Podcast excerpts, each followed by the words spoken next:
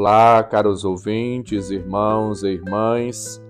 Abramos os nossos corações e nossos ouvidos para fazermos o encontro com a palavra de vida e salvação e nos deixarmos orientar e capacitar pelo Senhor. Elias já veio, mas não o reconheceram. O Senhor esteja convosco, Ele está no meio de nós. Proclamação do Evangelho de Jesus Cristo segundo Mateus, capítulo 17, versículos de 10 a 13. Glória a vós, Senhor. Ao descerem do monte, os discípulos perguntaram a Jesus: Por que os mestres da lei dizem que Elias deve vir primeiro? Jesus respondeu: Elias vem e colocará tudo em ordem. Ora, eu vos digo: Elias já veio, mas eles não o reconheceram. Ao contrário, fizeram com ele tudo o que quiseram. Assim também o filho do homem será maltratado por eles. Então os discípulos compreenderam que Jesus lhes falava de João Batista. Palavra da salvação, glória a vós, Senhor. Caros ouvintes, irmãos e irmãs, depois da transfiguração, ao descer do monte, os discípulos e Jesus conversam e falam sobre os protagonistas da visão que tiveram, o profeta Elias. Referindo-se às discussões dos mestres da época sobre a missão de Elias e a verdade e o significado do seu regresso preanunciado pelo profeta Malaquias, podemos conferir em Malaquias 3, 23 e 24, Jesus, ele mostra a necessidade da vinda de Elias antes da realização do juízo.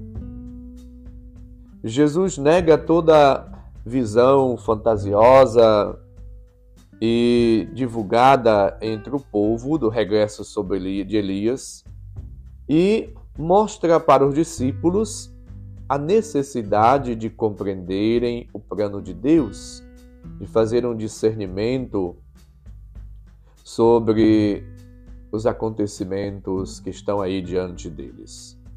Jesus afirma que Elias já veio, mas não foi reconhecido, e que ele foi um instrumento, um preanúncio, um sinal do Filho do Homem.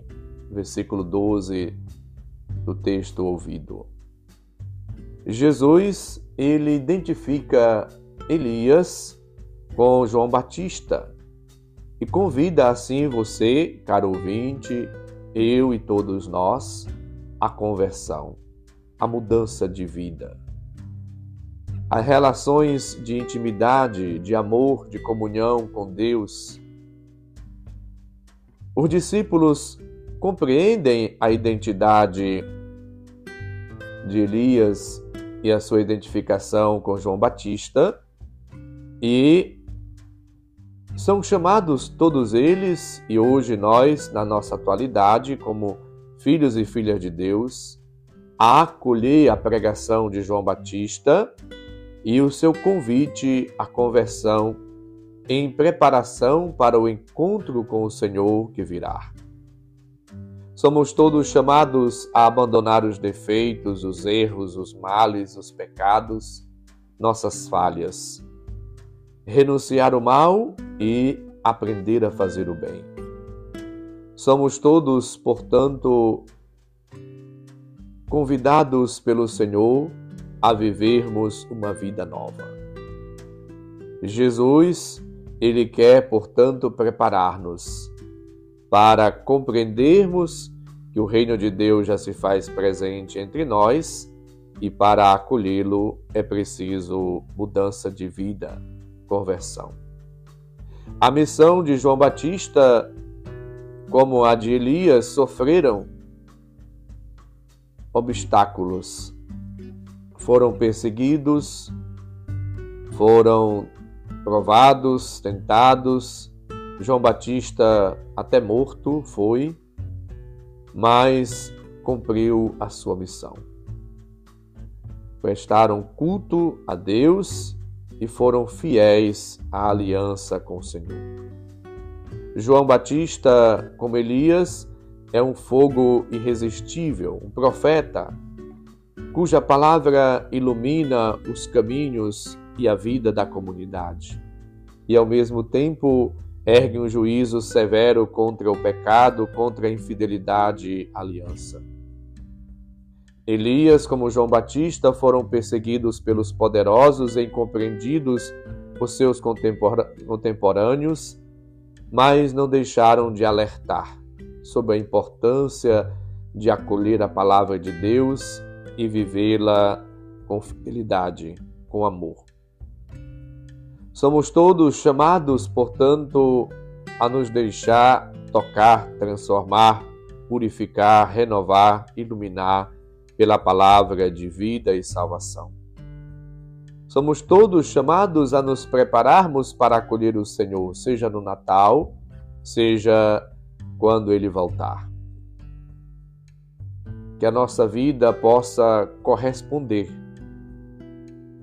ao desígnio, ao plano de Deus, e que as nossas ações sejam em conformidade com a palavra do Senhor que neste advento possamos, de fato, neste segundo dia da novena, adentrar no mistério de Cristo e nos deixar iluminar por Ele. Para que a presença de Cristo e os seus dons possam, de fato, dar um brilho, um sentido maior para a nossa vida e um impulso que estamos precisando nesta caminhada de conversão, de vida nova. Peçamos a graça de uma vida nova.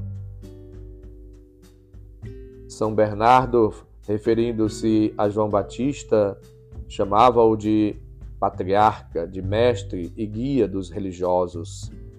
Ele, como religioso contemplativo, amou a solidão, a oração, a penitência. Dizia, como os religiosos apostólicos, pregou a todos da sociedade e reconduziu-os muitos pecadores, muitas almas a Jesus Cristo. Portanto, peçamos a graça de Deus e a intercessão de São João Batista para que vivamos uma vida na fidelidade, na graça, na pureza, na novidade de vida que a palavra de Deus nos convida a trilhar. Peçamos ao Senhor a graça de vivermos cada dia impulsionados, iluminados, capacitados pela palavra, uma vida nova.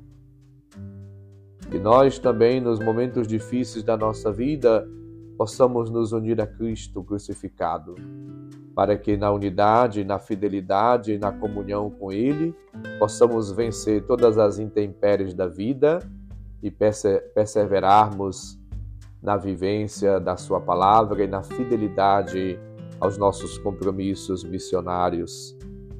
Que o Senhor, portanto, renove nossa vida e nos dê a graça da fidelidade à Sua palavra, que praticando cada dia e vivenciando o amor, possamos ser luz e sal da terra, possamos irradiar o Cristo a todas as pessoas.